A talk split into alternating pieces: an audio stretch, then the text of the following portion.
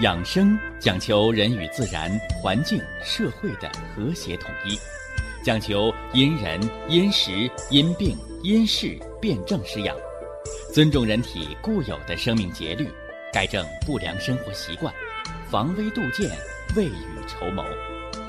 让我们一起学习、感受、实践养生的大智慧，用智慧去把握健康，用身体去感悟健康。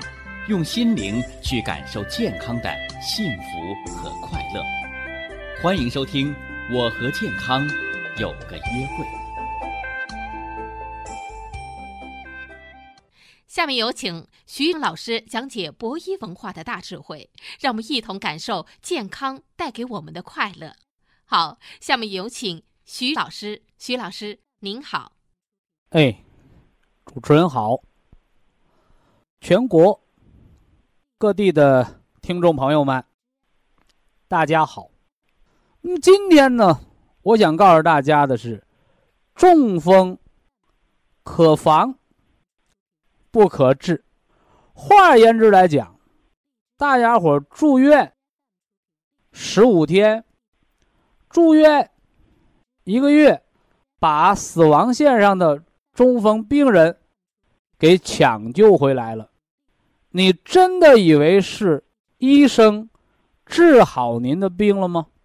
实质上，非也。中风病不是治好的，啊，不是治好的，是吧？都是通过预防防过来的，这是怎么个道理？是吧？说难道治中风？不是医生的水平高，把死人给救活了吗？我今天呢，就帮助大家来破解这个医生水平高低和中风病人死亡率、复发率、脑萎缩、脑老年痴呆之间的关联。说起啊。心脑血管病医生，我在这儿呢，想用一个不恰当的例子来形容。其实我们所有心脑血管病的医生，你不过就是个水暖工，是不是啊？什么叫水暖工啊？管子漏了补管子，管子堵了通管子，这和水暖工有区别吗？没区别，只不过是呢，水暖工除了水管漏了补管子，这个水管堵了通管子之外，它能换零件儿。这个暖气片坏了，拆了扔了换新的。而我们医生作为人体心脑血管。循环系统的水暖工，它就只能疏通和修补，而更多的是疏通。它不能给你换零件说这人脑中风，把脑子拆了扔了，人脑子换个狗脑子能换吗？换不了。说这人心梗，把心脏割扔了，人心换个猪心能换吗？换不了。除非那面有个人死了，心脏没死。人家同意给你换一个，几十万、上百万的医疗费用，是吧？换句话说，这也是可遇不可求。谁能说哦？为了让你活，把自己心脏宰给你，是吧？说话都那么说，掏心窝子说，你把你心掏出来给我说，我看看。所以，大家一定要搞清楚，不要认为。我有糖尿病，我有高血压病，我有低血压病，防中风我才不防呢。等我得了，大夫能救我？大夫救谁呀？心梗的大夫，脑梗的大夫，偏瘫半身不遂的大夫，脑卒中的大夫，都不占少数。所以自古到人百病首中风。就告诉我们，治中风或者抢救中风的病人，那真是什么呢？三分凭技术，是吧？七分凭的是机会和命运。大家伙记不记得医生常说的一句话？你晚来一分钟就没命了，对不对？你晚来五分钟，神仙都救不了你了。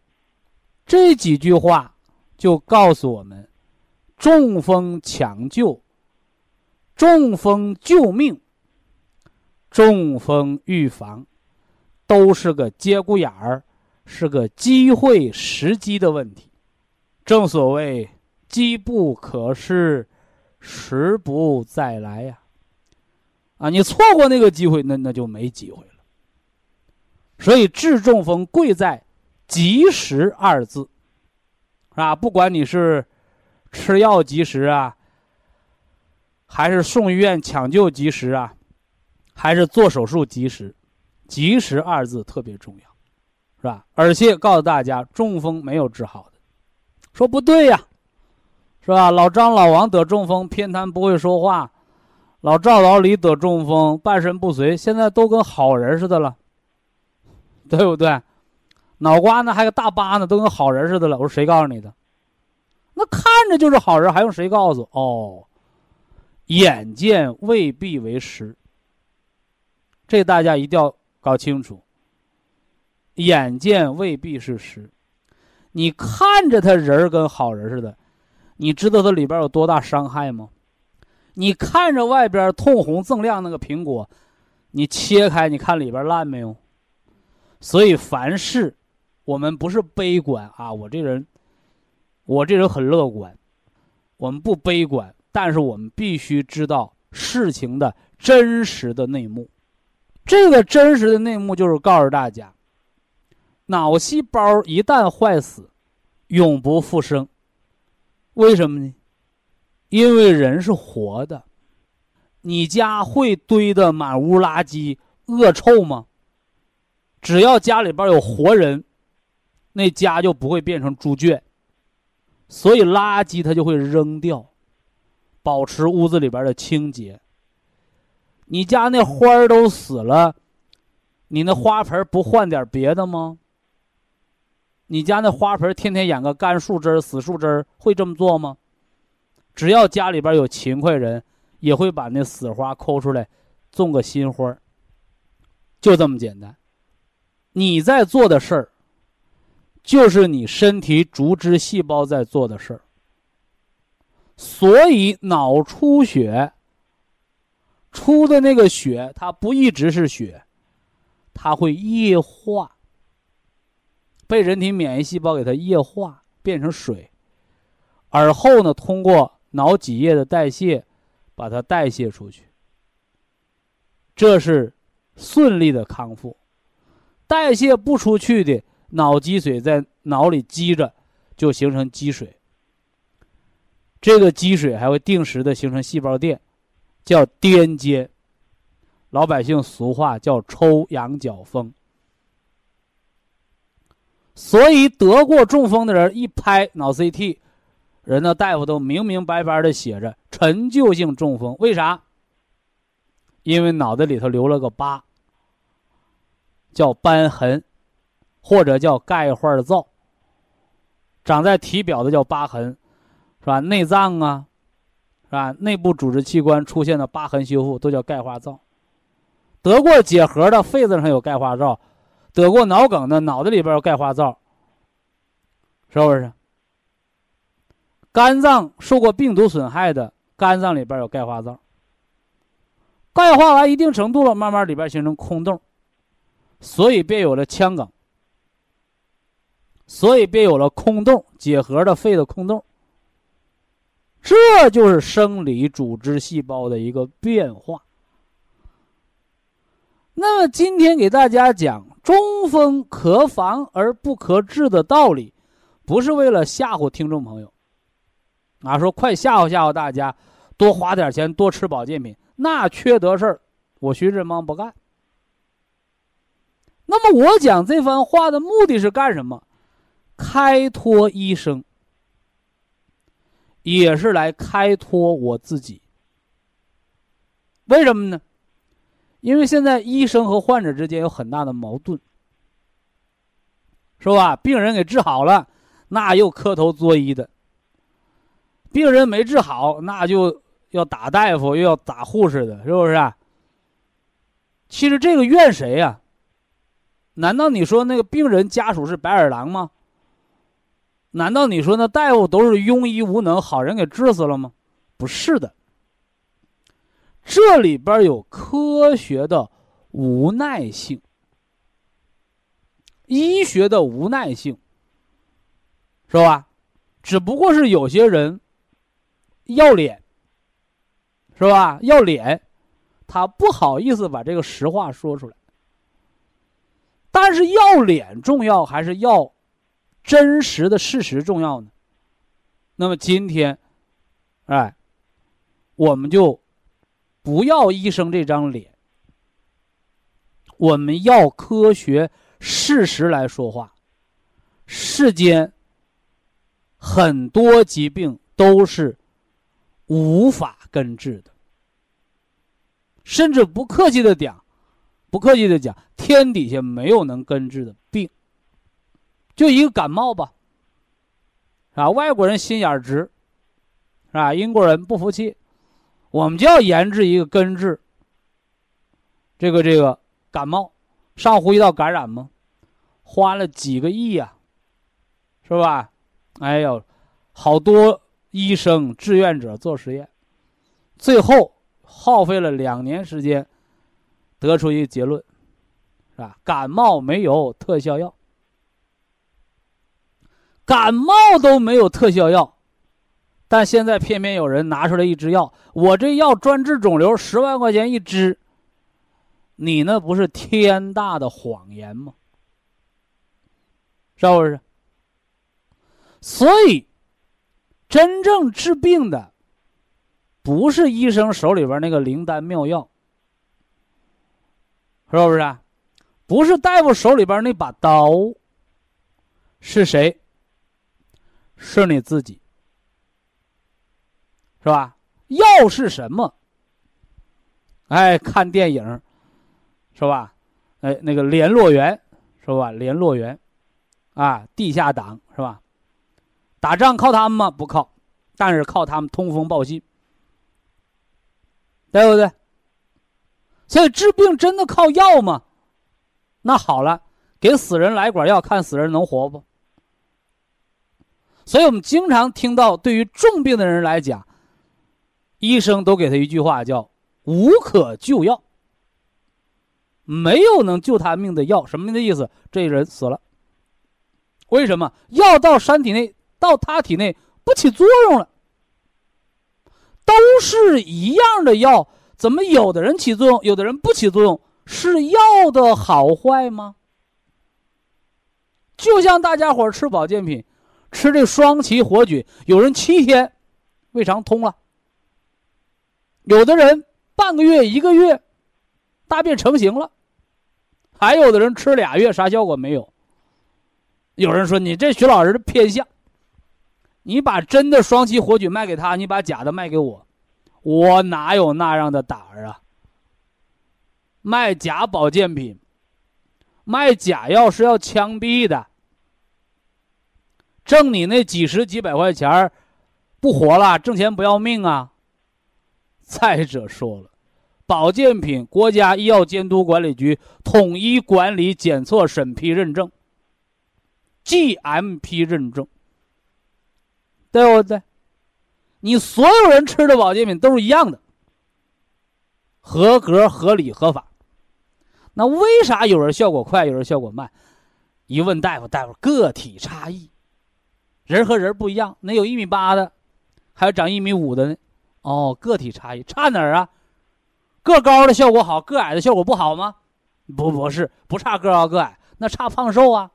胖的效果快，瘦的效果慢，也不差胖瘦，那差啥？给大夫造蒙听了，他不知道，他不知道，我知道，差元气。西医科学解答，差身体的吸收利用率。差人体载体蛋白，差人体受体蛋白的作用性，是不是？同样的药给不同的病人用，效果差距；同样的保健品给不同的人吃同样的量，作用差距差在哪儿？不差在保健品上。保健品都是一样的，药都是一样的。就差在人的不同，人的五脏六腑的不同，所以解决人的问题，给人治病，最后要激发、调动人的主动和积极性。所以今天举了很多例子。说了很多的事情，就是要说清一个问题：中风病能救过来的，都是命大。是医生水平高吗？你可以那么认为，但是我告诉你，是你运气好。哎，是你运气好。就像一个人从五楼跳下来，摔死的几率是非常高的，但有人没摔死。你说他功夫高，是吧？那就不是功夫的问题，是机缘巧合的问题。所以中风病每复发一回，死亡率、致残率翻倍增加，很多中风犯不到三回就没了，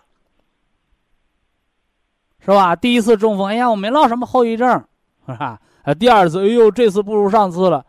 哎呀，我就怕第三次，你怕对了，因为你没有第三次机会，第三次直接人就扔了，是不是？那有的人又又举反例了，那我第五次还活着呢，那你争取第六次没吧？就像血压一百八得中风，你没中风算你幸运，两百生命线，哎呀，我两百没感觉，对不起，两百有感觉的人都不在了，这就是科学数据。科学数据不讲百分之百的数据，科学数据讲的是概率，是多年来、几百年、上千年来总结下来的概率。我们按照这个概率去干事儿，就不会吃大亏。所以呀，中风病最好别得，得了你治的再好。你治的再好，就好比一个新车，你碰坏了，你修的再好，它也是个二手货，它也是坏了，重修的，不是原装的了。明白这个道理了吧？说那不行，我已经坏了，坏了修不能再坏，第二次坏就散架子了。所以中风三防。没得的防发作，发了病的咱们防止复发犯病，是吧？得的年头多的防老年痴呆、防脑萎缩，怎么防？源源不断的去修补它，源源不断的去恢复它正常的功能。那么中风最关键的预防在哪儿？就是一个防发，没得的防发作，是不是？得了的防他二次复发，三个月之内防他二次复发。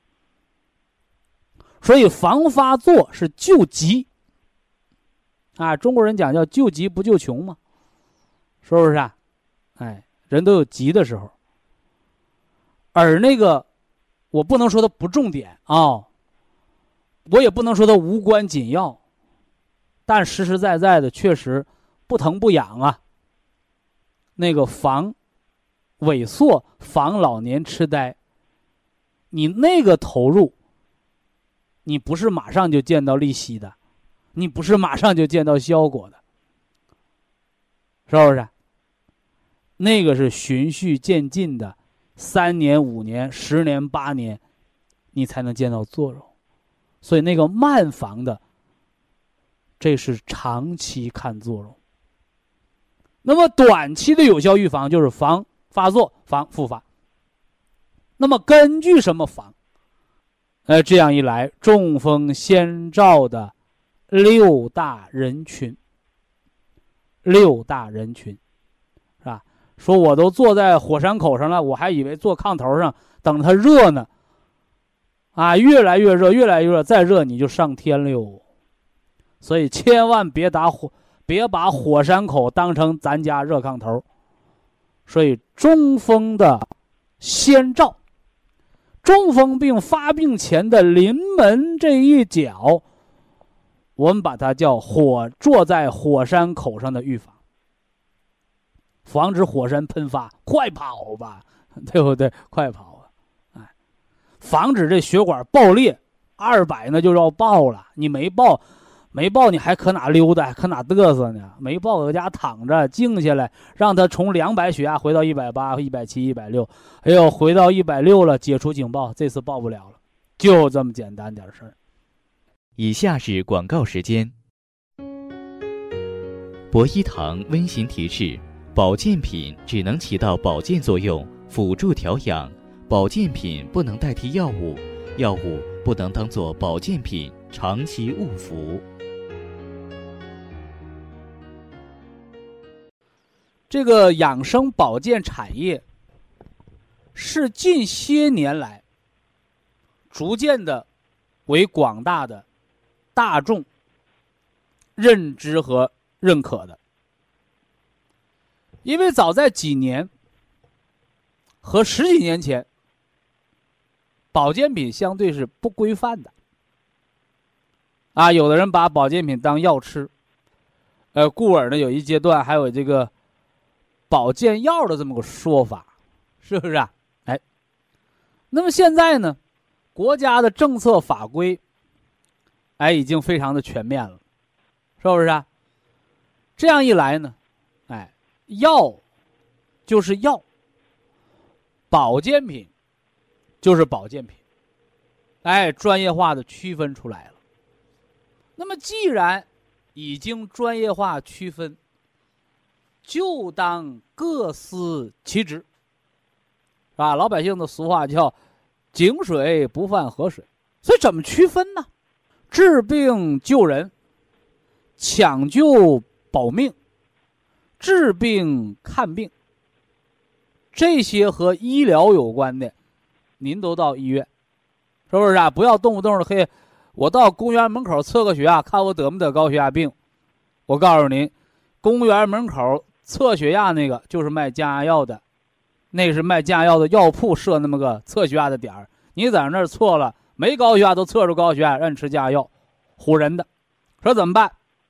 哎，你测血压到卫生所，到社区医院，或者到大医院体检的时候测。所以看病到医院，呃，治病呢，啊，治病也到医院。说那都到医院去了，那咱们这些保健品，包括更多的专业化，咱们搞养生保健的这个产业的企业，咱喝西北风，咱干什么去？这一定要听清楚，啊，做保健品我们叫安分守己。哎，不要越俎代庖，哎，不要冒充医院，更不要冒充医生，你就做好你企业分内的事儿，是不是？咱们干什么？咱们就干医院管不了的，什么意思？啊，医院是治病的吧？那医院总有治不好的病吧？哎，所以治不好的病怎么办？医生治不了了，医生就是治病救人的，他治不了了怎么办？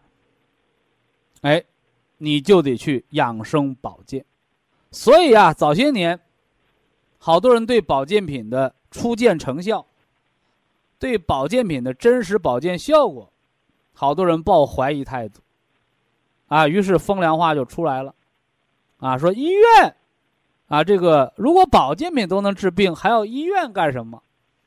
是吧？有这样的抬杠的话。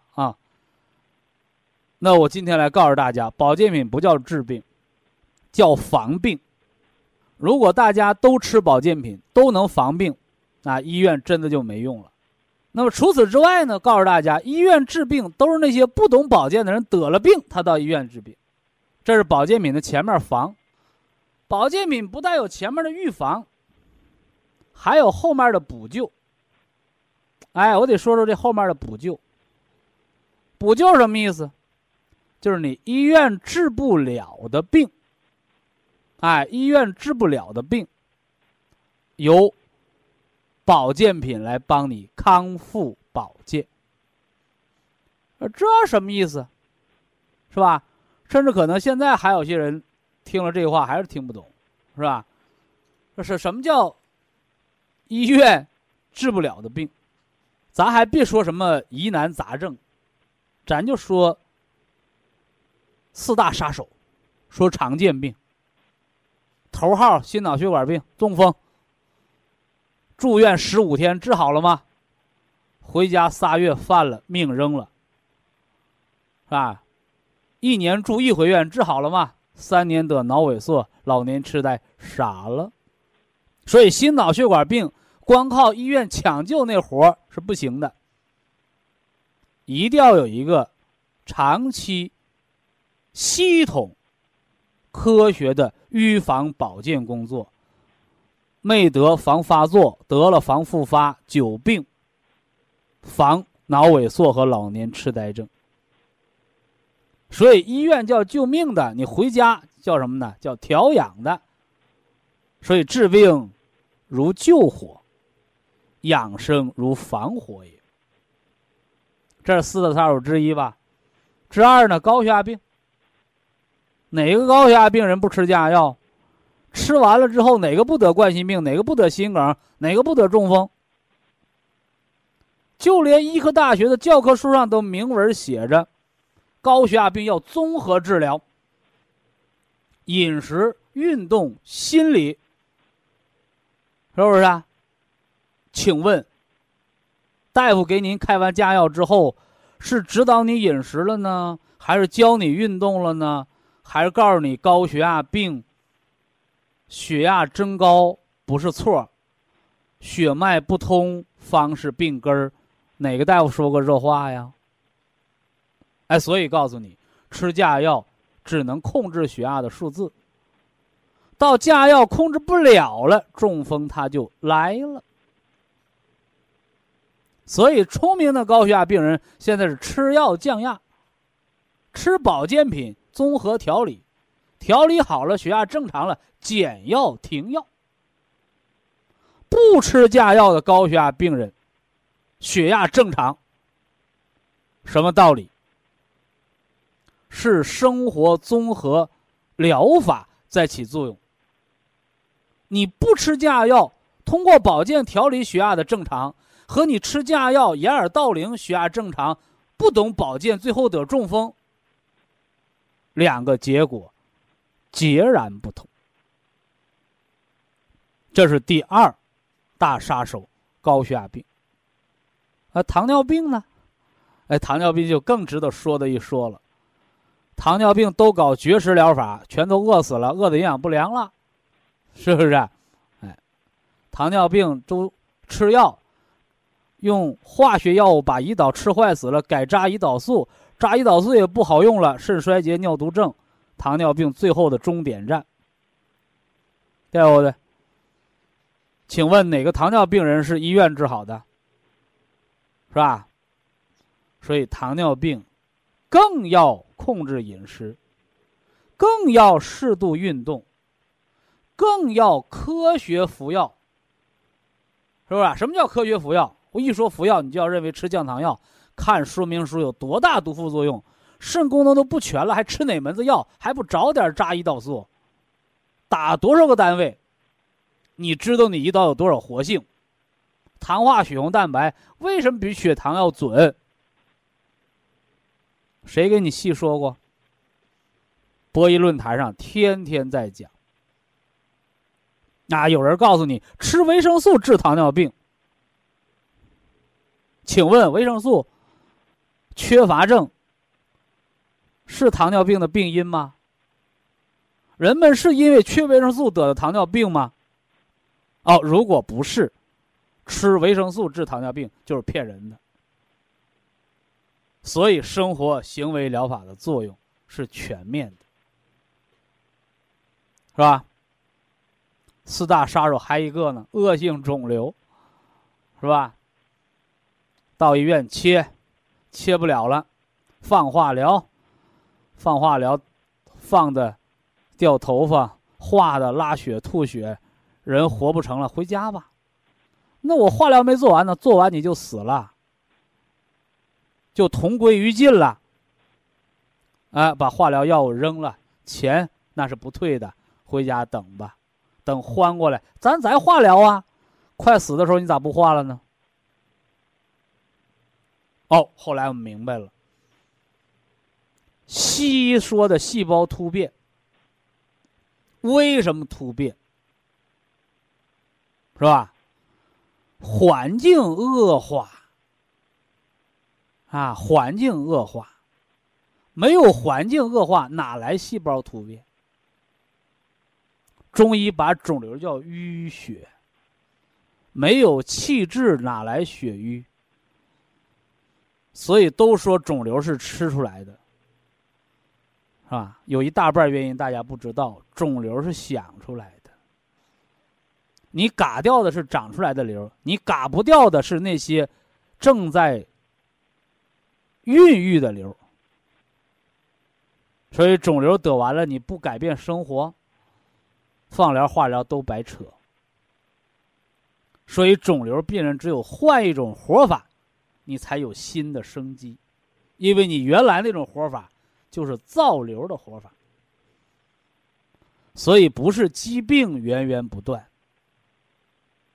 是吧？是你错了不改。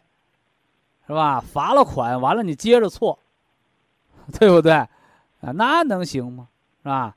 啊，你犯错误了，你别改错，我罚你点钱，完你接着犯错，我再罚你钱，是吧？所以错上加错，不断的错，那就造恶性肿瘤。所以呀，在美国，啊，大家给肿瘤患者补微量元素硒，硒能促进排毒。啊，我们引进国内生物有机硒硒酵母咀嚼片，一则补酵母蛋白，二则补微量微量元素硒。补完了硒，你改错不？你不改错，好不了。所以不要跟我说，哎，我吃了保健品就好病，谁告诉你的？吃保健品只是给你身体健康、防病调养提供了一个什么呢？帮手。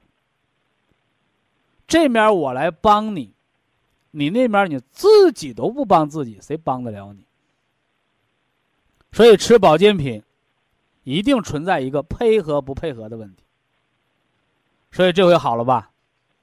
大家清醒认识什么叫专业化的保健品，就是告诉大家，不想得病的，不想住院的，你可以提前的防。得了病，你要到医院检查，要治病。医生告诉你他治完了，你该回家自己给自己调养了。你问大夫怎么调养，大夫说不知道。那么我马上告诉你，我知道，因为我们做养生的企业就是专业的来搞调养的，按国家医药监督管理局的审批。你高血压的有降血压辅助降脂的保健品。你低血压的有促进睡眠、增强免疫力，是不是啊？有提升你血压的保健品，是不是？哦，你肝化疗把肝伤了，有化学性肝损伤的保健品，是不是？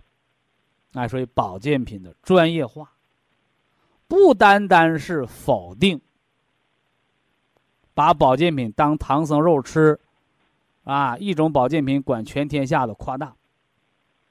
不单单否定这个，我们还否定，是吧？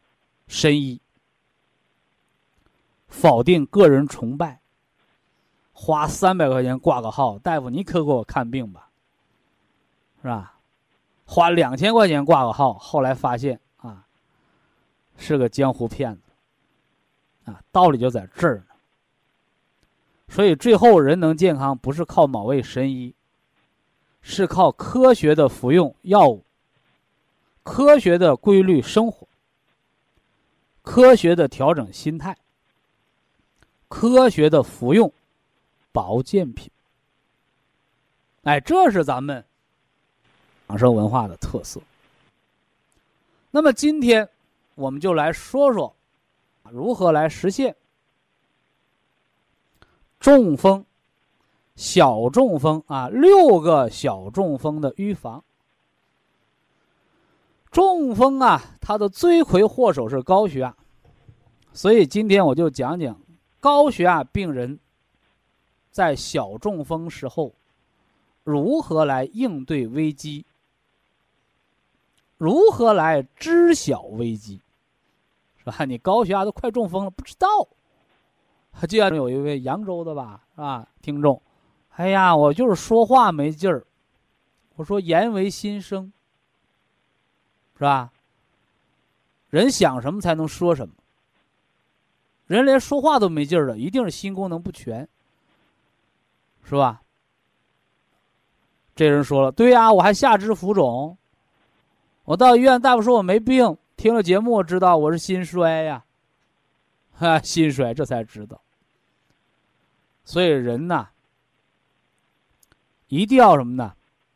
多听，啊，多听，兼听则明。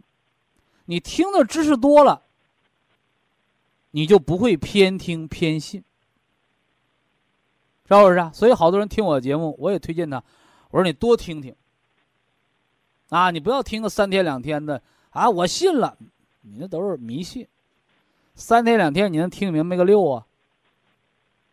所以，除了听博弈论坛，什么电视广告、报纸广告，你多听听，听完了比较、对比，谁说的是真话，谁说的是假话，是不是啊？你就一目了然了。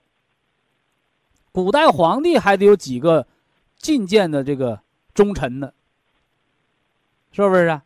哎，他才能够兼听则明。所以，咱们老百姓，你想不糊涂？你就多听多方面的建议，听完了之后你对比，哎，只要不傻都能分出来真假，对不对？高血压病，请大家做记录。高血压病人什么时候得中风啊？患病二十年。你看，我把它一条一条给你总结出来啊。哎呀，我得高血压都二十年了，啊。请您到医院体检吧，你可能或者已经中风了，是吧？高血压病都四十年了，那就不用说了，你能中风好几回了，可能你不知道罢了，是不是？那为什么呢？哎，高血压病不是血压高给人伤害多大，而是血脉瘀阻。血脉瘀阻，才会出现血压增高。一期高血压的时候，也就高血压刚得一两年的时候，只是血压值增高，人没有任何不舒服感觉，这叫呆长期高血压，是完全可以根治的。等你到了五年，出现冠心病的时候，叫二期高血压，叫动脉硬化阶段。什么叫动脉硬化？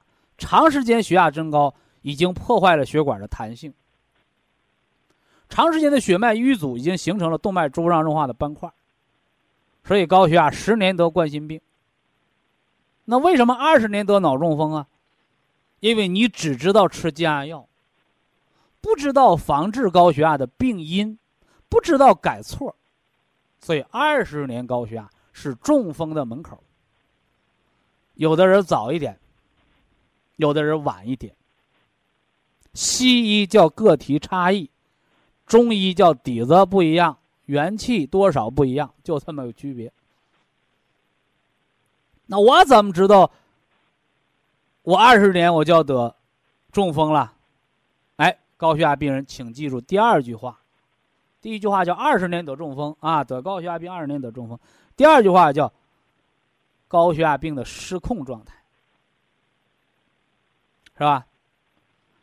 大家都知道养儿防老，啊，养儿防老，啊，什么时候儿子该结婚了，该分家了？当儿子的能耐比老子的能耐大的时候，对不对？就这么简单。那儿子天天指着老子活，是不是啊？口粮钱都没有，是不是啊？老爹，工程师退休一个月四千多块钱工资。儿子小工人一个月拿一千五六，你看他张罗分家不？分家出去单过饿死他，对不对？就这么简单。反过来呢，老子退休工资一个月三四千块钱，那儿子呢，是吧？儿子一个月都能开五六千了，你看他张罗分家不？老百姓的话叫翅膀硬了，他就得单飞，就这么个简单道理。是不是？所以高血压病也是这个道理。你吃降压药，但凡能降下来的血压，你得不了中风。你吃降压药不管用了，吃两样，吃三样，是吧？就像有一些医生啊，高血压病要联合用药啊，联合用药，这都是废话。我一个人就能把你打倒，我喊一帮人来干什么？看热闹啊！所以加药也是这样的，一种药不好使，你就得两种；两种不好使，你就得三种。什么叫联合用药？联合用药就是你一种药已经不管用了，所以高血压病一旦联合用药，甚至联合用药也降不下来的时候，中风就敲响了警钟。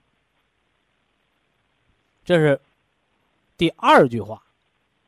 是吧？高血压病降压药无效的时候，刚才第一句话是二十年的高血压病，哎，下面说第三句话，高压一百八的时候，我说不对呀，徐老师啊，我们都知道高血压病一百八叫中风警戒线，这是您频繁强调过，但是你还说我高血压得成双配对呀，没错，啊。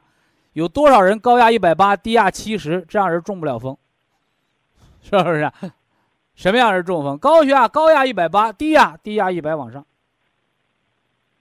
低压超过一百，心肌已经劳损，心衰了，心脑同源呐，朋友们，是吧？那有的人还说。高压一百八，低压八十，我也中风了。那我就告诉你，您不是高血压中的风，你是颈椎、椎动脉斑块、椎动脉狭窄引发的中风。这是我们下一堂课要讲到的，啊，颈椎病引发中风，高压一百八，低压七十八十，越吃药，低压降到五十了，是不是？哎所以降压药无效型的高血压，你要考虑考虑，你是常年高血压的无效，还是你刚得高血压就一百八，降压药无效，这是不一样的。高血压患病常年十年二十年了，药物越用量量越大，完了没效果，这是高血压病要中风。反过来，原来从来没得过高血压，一下就得高血压，这都是假高血压，是颈椎狭窄，这个不要混淆。因为高血压病，你吃降压药还能顶一顶，对吧？但你颈椎病，你吃降压药顶不过来。啊，我频繁强调过，我说降压药不治颈椎病。所以第三句话，大家记住啊：高压一百八，低压一百往上，高血压病中风的警戒线又拉响警报了。这是高血压病发生中风的三大危险信号。怎么办？住院？你看，啊，你不要说哦，我们讲知识，我们主要讲的知识都是给我们保健品服务的，不是的，啊，住院，住院能解决的让医生来。你医生没那能耐的，又把病人退回来了，回家吧，是吧？我们也治不了。你这个时候，雪中送炭，是吧？你别跟人医院那个抢那个生意，是吧？你为什么大夫总张这句话？那保健品都是骗人的，就医院不骗人，都医院看病，你看不了了，你医院治不了的病人，吃点保健品不行吗？是不是啊？哎，我们吃点剩饭还不行吗？所以保健品是个新兴产业，啊，正在日趋的完善化、科学化。哎，所以我这说的很明确啊。小中风请住院，高血压病二十年，是不是啊？吃降压药管不了了，高压一百八，低压一百，这都够住院。哎，我住院大夫不留我呀，或有时候我住不起啊。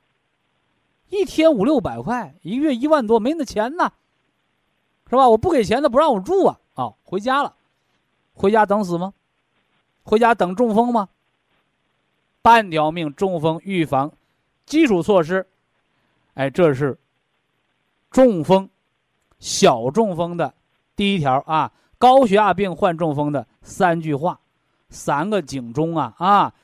前条件怎么办？先上医院，医生能解决，医生来哇，我们不逞这强，他解决不了，回家保养了。记住，半条命保养方案，我还讲的是最省钱的啊。记住啊，你平时保健说不对呀。平时保健两百块，对，到中风这儿，平时保健就是防中风这儿最省钱，一个月四到六百块钱，防中风最经济啊，最经济、最实用，吃保健品一个月最少四百到六百块钱，这说清楚啊。三个月呢，三个月下来一千多块，那一千多块，三四一千二，三六一千八嘛，啊，一千到两千块钱之间，啊，咱得把钱给大家说明白啊。非常感谢徐正邦老师的精彩讲解，听众朋友们，我们店内的服务热线零五幺二六七五七六七三七和零五幺二六七五七六七三六已经全线为您开通，随时欢迎您的垂询与拨打。下面有请打通热线的朋友，这位朋友您好，这位朋友您好啊，哎，徐老师，您好，徐老师好，哎。我是我是陕西的听众，今年六十五岁了。六十五了。十年前我就喜欢听你的讲座了。哦。我长期以来就是你这个实话实说，后来都推的了一堆风尚，太叫我敬佩了。可惜就是这个知道些的收听效果时好时坏。哦。不管咋的，我还是一直坚持听你的。就是你按你所讲的来跑脚，是不是？嗯，我说您那广播徐老师，你听的还我说话？是不是广播信号不好啊？广播信号不好。您说的你听不清。您刚才那个时好时坏是？时好时坏是我这个线的收听效果时好时坏，就是就是是听跑的，有时候就是像几个台抢着讲一样的。呃，那是广播电台的信号的问题啊，哎。哦，那不管是怎么想，反正我就一直坚持听着呢。嗯。呃，跟你也确实学到了不花钱能获得一定的保健知识和方法。哦。我用咱博一堂产品，现在有两年了。两年了，嗯。哦，我主要有两个方面，一个是我的腿膝关节增生。啊，呃，以后有发展的退行性改变。啊，这俩是一回事啊。腿感到是酸痛，没有力气。是。哦，七八年不能下蹲。我一看嘞，小花都指导老师的精心指导下，我用咱的产品就是杜仲，一天四粒儿。啊，杜仲。呃，现在用六粒儿。五子粉用两袋儿，富山康用九粒儿。现在腿没有以前那么酸的软的。啊，人能蹲下了吗？就是筋没有以前那么绷的又紧又疼。呃，近距离还能骑自行车，大小便还可以蹲一下。啊，不错。但就是不能多走，或是坐的功夫大了，刚一站起来还是疼。就是正因这个，我就想问徐老师，下一步我还需要进一步怎么调理跟保养？呃，这是第一个问题。这是第一个问题。啊，第一个。我先把我的说完啊。好好。第二个就是我去年前半年发现血压偏低。高压就是一百左右，低压就是七十左右，呃，人感到心慌心跳，经医经医院的一系列检查诊断是冠心病，说是心肌缺血，偶尔还有房颤，呃，经过一个月的西药治疗，我感觉稍微有些好转，但现在胃不舒服，我就再没有用药。嗯，我一直坚持喝补安汤，前一段还服用咱的那三七银杏茶多酚胶囊，嗯，能用了三个月，感觉好多了。但是二月初，我在我这咸阳人民医院又做了一次检查，诊断还是冠心病，其中的超声描述是两侧纵颈动脉、静内动脉、椎动脉走向正常，内静内静膜厚度稍增厚，浅光滑，可见斑块形成，大小分布是六点三乘三点二，左侧。右侧纵颈动脉有分叉齿的内壁是拧斑，七点三乘一点六；左侧纵静动脉分叉齿后壁是软斑，七点乘一点三；左侧颈内动脉分叉齿的后壁是软斑。这是检查的主要情况，我我不就不一一说的。就这上次这检查结果，我想请徐老师帮忙分析一下。我这日后该调的，这还需要用咱的啥产品？那个，这是我的两个问题。你那个斑块啊啊，啊，那个硬斑呢，它是安全的。你那个软斑要是掉下来，不是脑梗就是心梗。啊啊啊！所以就冲你这个动脉硬化斑块这一条，你那个三七银杏茶多酚胶囊。这个保健品你盯四粒儿，每天四粒儿，一天用四粒儿啊，对，吃三个月到半年检查一回。什么时候把你这个软斑块吃没了？啊，硬斑块很难化掉，知道不？啊啊！哎，那软斑是容易脱落形成血栓的，但那个硬斑是不容易脱落的，知道吧？啊啊啊！哎，你吃这个。三七银杏茶多酚慢慢能把软斑给你减小化掉，啊，不然你容易中风，这是第一件事儿。嗯嗯嗯。第二件事。但是我到现在还是血压还低的很。我马上就要说这个了嘛。嗯。就是你那个吃骨碎补。嗯。为什么骨关节病好了一半儿它就不好了呢？嗯。关键的核心问题就在你这低血压这儿。哦，咋说嘞？叫巧妇难为无米之炊呀。嗯嗯嗯。你再好的泥瓦匠，没有砖头，没有水泥，你拿什么盖房子？哦，这个嗯，你低血压就气血亏，你不单心肌缺血、脑缺血，你胃肠缺血，你胳膊腿儿、骨关节。它也是血肉之躯，是血长的。嗯，所以说，只要血压达不到一百往上，就是高压达不到一百，咱博一堂那个十二粒普参康，嗯，就是给你预备的。因为你高压达不到一百，一个是容易中风，二一个是全身严重气血亏虚。嗯，你别看你人吃饭是吃饱了，你五脏六腑、胳膊腿气血他们都饿着肚子呢，气血不足啊，明白不？啊，人家吃饭变气血，你吃饭都变成大便了。嗯，没有气血啊，你那粮仓是空的呀，六十九十的血压，对不对？所以为了调整这个顽固的低血压，刚说了一个十二粒普参康。第二个，那我现在用的是九粒儿，那就是用的我富参康，十二粒儿，十二粒儿的。人九粒儿是给低血压七十一百一的用的。啊啊你那都到不了一百，都快休克了，你还跟人家用九粒儿，你啥时候能好啊？啊啊啊，十二粒儿普参康 Q 十四粒儿。哦，Q 十四粒儿。铁皮石斛红景天胶囊养心脏这个四粒儿。嗯，完了，黑的两包。黑的两包。黑的补肾的嘛。啊啊啊！完了，把你那个的杜仲骨髓补减到两粒儿。咋呃，说呢？都是减成两粒儿。为什么说骨髓补不增反减呢？嗯就是这瓦匠、泥瓦匠很多，材料供不上，你还往这儿增加工人有用吗？所以只有往这儿多拉材料。嗯哎，咱们那个骨碎补四粒是给骨质疏松的人吃的，嗯是给骨折的长不上的人吃的，所以说你有两粒就够用了。你现在不是骨碎补不顶用，是因为你那骨碎补吃上了，他到体内一看，你这儿没气血，我拿什么给你长骨头啊？嗯 对不对？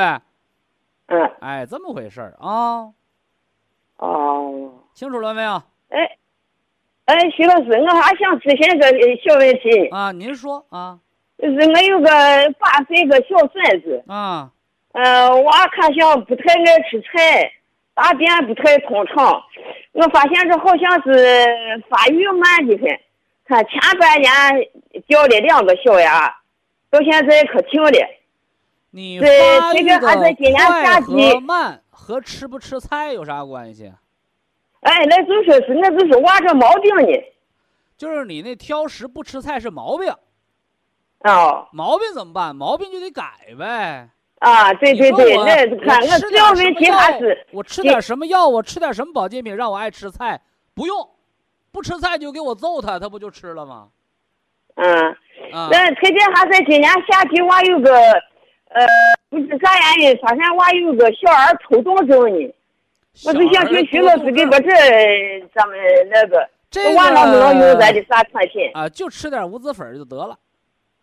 吃点五子粉就行了。吃五子粉管你长牙的，管长牙的娃有跟你说是娃现在有个小儿抽动症呢。那个呀叫肝血不足、肝风内动。那个给娃吃什么呢？给娃吃点这个这个双歧活菌。双歧活菌因子，哎嗨，你那那量咋吃？你胃肠好了，你肝血不就生产出来了吗？对不对？嗯嗯嗯，哎，完了不吃菜就揍他。咱们这顿饭就光做、呃这个荤油，来点肉炒菜，你光挑肉不行，就两块肉。那你不吃菜，光吃米饭，那孩子有有句话怎么说来着？哎，那叫嗯棍叫棍下出孝子。你把那个儿子、孙子都当祖宗供着，那就没有孝子了。不听话，不听话揍他。小孩不懂人语，大人不能不懂人语啊，对不对？啊，哎，为什么叫孩子？哎孩子就是不懂事儿，那大人就得教他嘛。哦，徐老师，那个问就是我这吃吃这三七活菌因子是一一天那两咋吃？他告大便干结，你就给他吃两包，吃上半个月、一个月，排便通了，你就改成一包不就得了吗？吃双哦歧还管这个小孩口臭啊哦啊，有哦，胃火的不也是胃肠菌群失调吗？是吧？好好好，那就吃这样子。啊这不两个嘛，不还有一个无籽粉儿吗？不是长牙慢吗？你不说，啊啊啊！人家六七八岁那牙都快换完了，你才换俩吗？不，哦哦，就是这个。嗯嗯嗯。我就感觉这就像换牙了不轻了，我就觉着这像发育慢的很。哎，这个事儿呢，不用不用着急，就是孩子的好习惯是逐渐养成的，不是你一棍子打好的，明不明白？能听懂不？哦好好好，好好 好。好，说这儿了啊，祝您老身体健康啊！好，非常感谢徐正邦老师，我们明天同一时间再会。听众朋友们，下面请您记好，苏州博一堂的地址是在人民路一千七百二十六号，服务热线零五幺二六七五七六七三六六七五七六七三七。客服微信号二八二六七九一四九零，微信公众号搜索“苏州博一堂健康管理中心”。好，非常感谢您的收听，我们明天同时间再会。